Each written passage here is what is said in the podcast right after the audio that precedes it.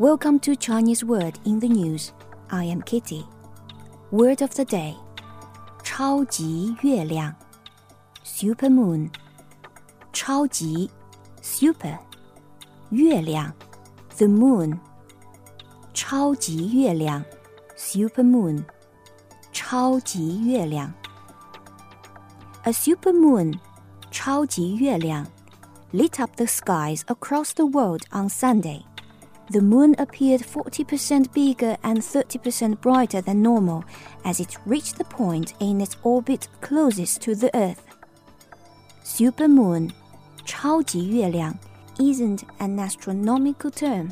However, it became popular and widely used over the past few years. Now you can ask your friends whether they have seen the 超级月亮. If you like, you can use this sentence pattern.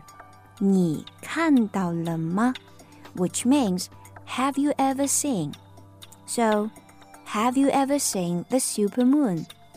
你看到超级月亮了吗？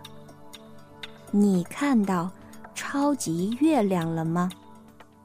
And that's today's Chinese word in the news.